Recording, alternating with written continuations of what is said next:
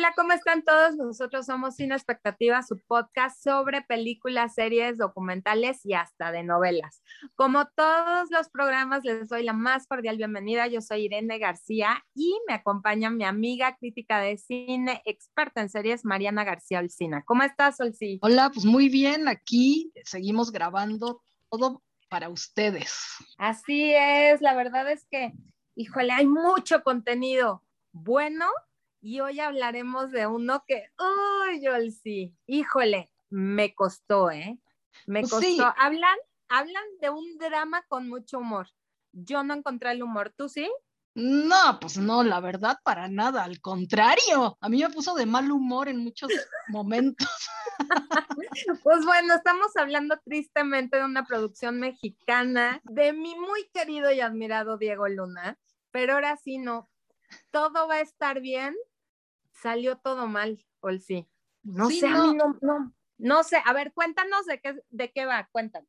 Pero mira, a mí ya se veía venir porque tú sabes que a mí Diego Luna tampoco me encanta. O sea, yo reconozco que ha mejorado, ya actúa mejor, ¿no? Este, eh, dirige, pues ha dirigido cosas más o menos y todo, pero bueno, pues esta serie, la verdad, este, es una serie de ocho capítulos que está en Netflix y es de idea original, así le puse aquí en mis notas, original entre comillas y dirigida por Diego Luna y también la produce Gael García Bernal con la productora que tienen que se llama La Corriente del Golfo, ¿no? Entonces, pues bueno, en esta serie lo que quieren es cuestionar el amor romántico, los roles de género, las relaciones monógamas, la familia y el matrimonio. Pues el matrimonio es lo que más cuestionan y pues yo creo que ahí sí tienen un poco de razón, la verdad, pero pues creo que no fue la mejor forma. Es una pareja que se llaman Julia y Rui. Los actores casi son desconocidos, menos el, el que hace de Rui, el, el protagonista. Es más o menos conocido, no mucho, porque hasta mi mamá me dijo, no, pues desconocido también. Mira. Yo jamás lo había Flavio visto. Medina. Sí, Flavio Medina. Flavio Medina se llama, ¿no? Y entonces, pues esta pareja ya está de cierta manera separada, aunque viven en el mismo techo por su hija Andrea, ¿no? Eh, es- eso es lo que dicen, ¿no? Que por el bien de la niña, pues siguen viviendo juntos, ¿no? Pero, Eso pues, sí, bueno, muy real. Eso Sí. sí, muy real, Sí. porque sí ah, nos cuesta mucho tomar las decisiones y ponemos de pretexto a los niños, ajá, ¿no? Claro. Pero realmente es tomar el toro por los cuernos y tomar la decisión de separarse. Que si está cañón, puedes decir, Sí. ay, no, ya, ya, ya no quiero, ya no quiero, y ahí sigue uno, ¿no? Y eso es lo que sí nos refleja esta serie. La verdad Sí, es que claro. sí lo reflejan bien. Lo que pasa es que, bueno, esta serie, la verdad, empieza como muy, este, pues estereotipada, con lo típico, esto que dices tú, por ejemplo, ¿no? De que están juntos por la hija y todo el rollo, pero pues luego se va, va evolucionando, según esto, a una idea mucho más de avanzada y de vanguardia, pero pues yo creo que no les sale. ¿Tú cómo lo viste? Mira, te voy a decir, yo me imaginaba, porque desde el título, ¿no? Y, y ponen este contexto de que va a empezar la pandemia, ¿no? O sea, las noticias y demás. Yo me esperaba, de verdad, que fuera el madrazo de quedarte encerrado con la pareja que odias, ¿no? Sí, Toda la pandemia. Creo que hubiera estado muchísimo más interesante, hubiera salido muchísimas situaciones, ¿no?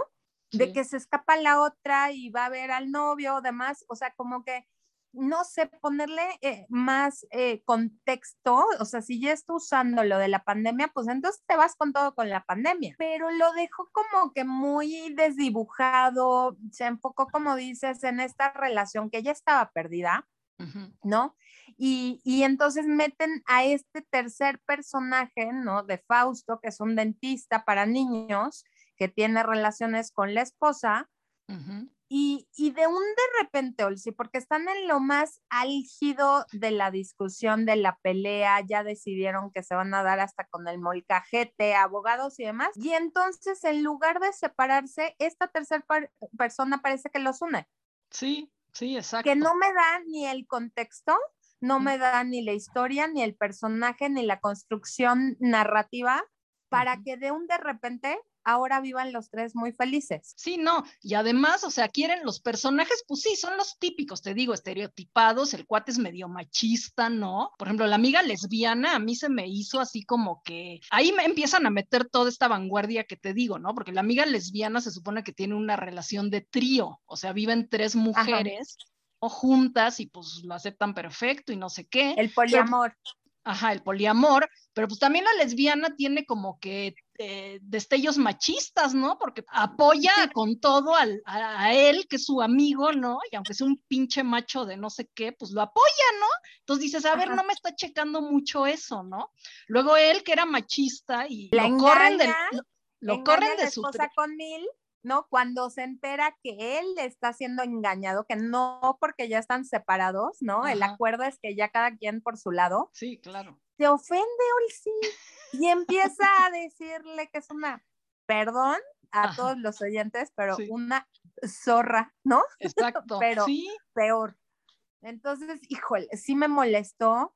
Pues sí. Este, habla como de estas masculinidades tóxicas. Tal vez quiero darles el, el, ahora sí que les quiero, quiero pensar que quisieron mostrar lo que es una masculinidad tóxica, ¿no? Y que nos diéramos cuenta en pantalla, pero no, siento que no. Sí, no, pues no. Y, este taller que va por la abogada, ¿no? Eh, recomendado porque es demandado en la oficina por acoso. Y sí, eso sí sucede. Qué cañón, ¿no? Como que es que yo te conseguí la chamba y entonces casi, casi déjame que, te abrace o que te bese o que cualquier cosa, ¿no? Entonces, Me debes todo. Bien, ajá. Entonces va un curso como de manejo de ira y de, de, machismo.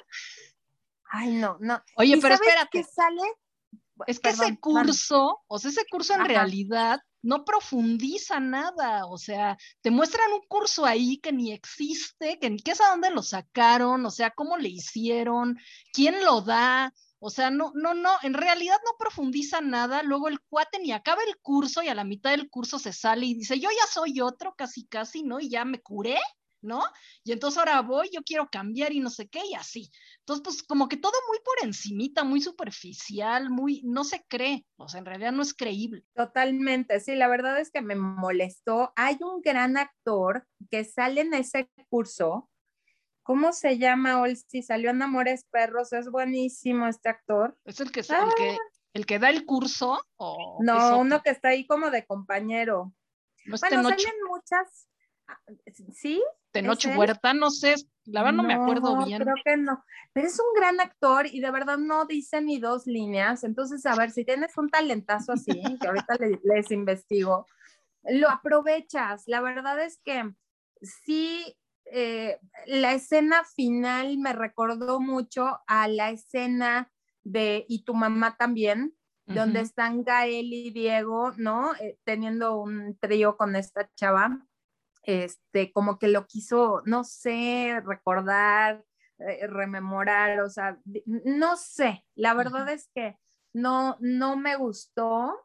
Como dices, me molestó, sí, yo también en muchos de los capítulos decía, híjole, o sea, qué coraje, ¿no? Porque sí. muestran cosas que pasan en la realidad, pero no se le da como un tratamiento, una resolución, algo que digas, híjole, sí hubo un cambio en los personajes, ¿sabes? Sí, exacto, una evolución. Sí, como que lo resuelven muy rapidito, ¿no?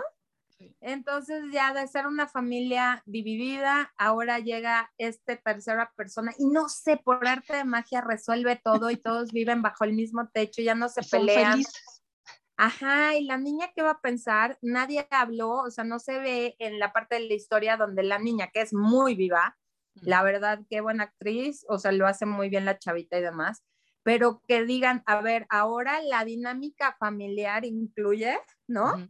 ¿O qué crees? Tu dentista ahora va a vivir aquí. O sea, no hay esta parte de, mm, terminar, ¿no? Con, de, solucionar todo lo que nos dicen, ¿no? Hay muchos mensajes, hay muchas como cositas así de temas y no se ve que se resuelva nada, Olsi. Sí, no, no, y por ejemplo también en la guerra que se meten de divorcios con abogados y así lo peor, o sea, ¿no? En los juzgados y ahí declarando, ¿no? Y luego la abogada de él es una hija de la chingada también, ¿no? O sea, lo ponen también como muy irónico de que una mujer, pues ahora te chingas a tu esposa, ¿no? Y le pides la, la pensión compensatoria, no sé cómo se llama, porque pues él se quedó sin trabajo, entonces pues que la esposa le pasara pensión, ¿no? Y entonces después de toda esa guerra y de que él gana, porque aparte él gana, ¿no? La pensión y todo, pues regresan como si nada, como si nada hubiera pasado, todos felices, contentos, ¿no? O sea, todo eso que pasó, pues ya no importa, ¿por qué lo perdonó? ¿A qué horas le pidió perdón? Pues nunca se vio, ¿no? Sí, no, o sea, como que no profundizan, la verdad. Sí, no, la verdad, este, sale la familia de ella que tiene mucha lana, tampoco se resuelve lo del conflicto que ella tiene con su mamá, o sea, como que sí, sacan muchas historias, muchos temas y no, no se ve que resuelva nada. No, ahórrensela. No, oye. yo creo que hubiera estado bien, porque sí lo hicieron en Estados Unidos. Eh, hicieron más documentales, no tanto ficción. Hay una de ficción en HBO que es, es con Anne Hathaway, eh, sobre este matrimonio que tiene que estar encerrado, ¿no? Y se odian y tienen conflicto y tiene y entonces eso sí nos da como mucha carnita para explorar los personajes y estos dramas que realmente sí se presentaron en pandemia, de pues estar compartiendo el techo, porque no te puedes salir pues sí. con esta persona, ¿no? Con tu pareja que tienes conflicto. Aquí nunca se ve, se saltan como esa parte de que estuvieron toda la pandemia y cuando regresa la niña presencial van y se presentan como una familia, ¿no? Poliamorosa. Entonces, pero, a ver, vamos a hablar, porque, o, tú tienes algo más que decir, Olsi, de la serie, tenías como tres hojas ahí escritas. Bueno, es que lo que pasa es que eso de la pandemia que tú dices, a mí también se me hizo, o sea, en la, en la serie estaba empezando el COVID, ¿no? Pero como dices tú, durante la serie no se ve nada del COVID, o sea, nada, ¿no? Hasta el final sí le meten como cinco minutos que te quieren como sensibilizar acerca del COVID y no sé qué, pero en toda la serie no viste nada, o sea, no se podían ni cubrebocas, no decían nada, o sea, la vacuna nada, o sea, no, no sirvió, la verdad. Mejor hubieran quitado lo del COVID, o sea, mejor te hubieran puesto que estaban en, en el 2001 y punto, y ya, ¿no? Da sí, igual. totalmente. Sí, no, no, no había una razón porque no lo usaron en, el desarrollo y en el contexto de la historia, lo de la pandemia, ¿no? Entonces no. venía al caso, si lo hubieran, y aparte te voy a decir algo, como que yo me había imaginado de, de, que Diego había usado y era como parte de la trama el COVID, y pasaba un capítulo y yo, ¿y cuándo van a mostrar que se quedaron encerrados, no? Que no hay que salir o que tienen que trabajar en la casa y el otro está desempleado. Eso sí está cabrón. Que ella tiene que hacerse cargo de este huevón, eso hubiera estado muchísimo mejor que irse nada más extendiendo y extendiendo y, dejar este gran personaje que ha sido la pandemia, ¿sabes? Yo creo que hubiera sido un personaje que hubiera dado situaciones de qué hablar, eh, cosas, ¿no? Del conflicto que realmente vive una pareja hoy en, en el 2021 después de COVID, ¿no? Oye, además. yo quería, Olsi, perdón, como que igual que esta misma pandemia los hiciera confrontar su relación, sus acuerdos, su paternidad, o sea, había mucho que tratar. Y me decepcionó tal vez por esto, porque tenía esta imagen de que la pandemia era como el, uno de los grandes personajes de, la, ajá, Exacto. Oye, pero además la serie es lentísima, o sea, van en el capítulo 4 y creo que no ha pasado nada, ¿no? O sea, en el capítulo 4 empiezan a pasar algunas cosas ahí, pero la verdad sí, no, no tiene ritmo, no tiene este giros, este no tiene tensión, o sea, nada, no, nada, nada, nada. Nada, y las escenas de esta chava con su amante excesivas, o sea, se las pudieron haber ahorrado tranquilamente. Sí, no tenían una razón de peso para que lo mostraran así. Sí, sí, no, no, no me encantó. Y aparte, ¿sabes qué? Sí, bien pudo haber sido una película. Ah.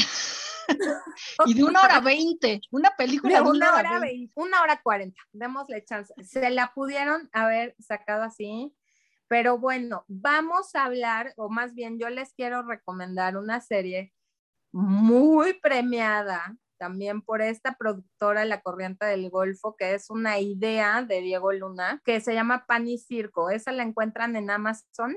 Y bueno, se llevó tres premios en los Daytime Emmys como mejor programa de entretenimiento en español, mejor talento y mejor edición multicámara.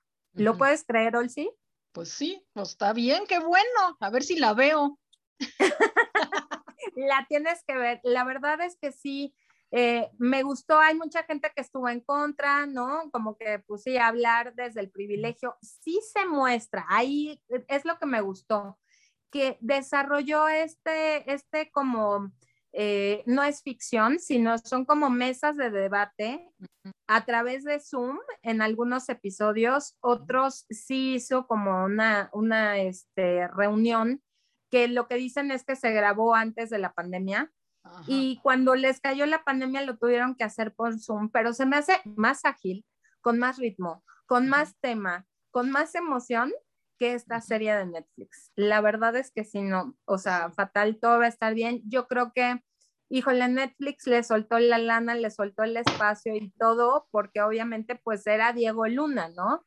Y, y, sabes que pues, o sea, tiene una buena, pues ahora sí que tiene buenas ideas este chavo siento que fue una buena idea mal ejecutada, mal escrita y hasta mal actuada. No me gustó ninguno de los actores. Sí, no, no, y aparte súper desconocidos, o sea, siendo Diego Luna podrías tener al actor que quisieras. Sí, siento que sí. Y yo estoy segura que usaron la, la casa de Roma me tengo que meter a investigar y tengo que tomarte así fotos de, de, la cocina de las dos, porque sí, me recuerda mucho la cocina y el área del patio a la casa de Roma, pero bueno, no. Yo digo que no, pero bueno, vamos a investigar. Sin confirmar, pero bueno, ahórrense la mejor, vayan a ver esta de, de Diego Luna, Pan y Circo en Amazon Prime.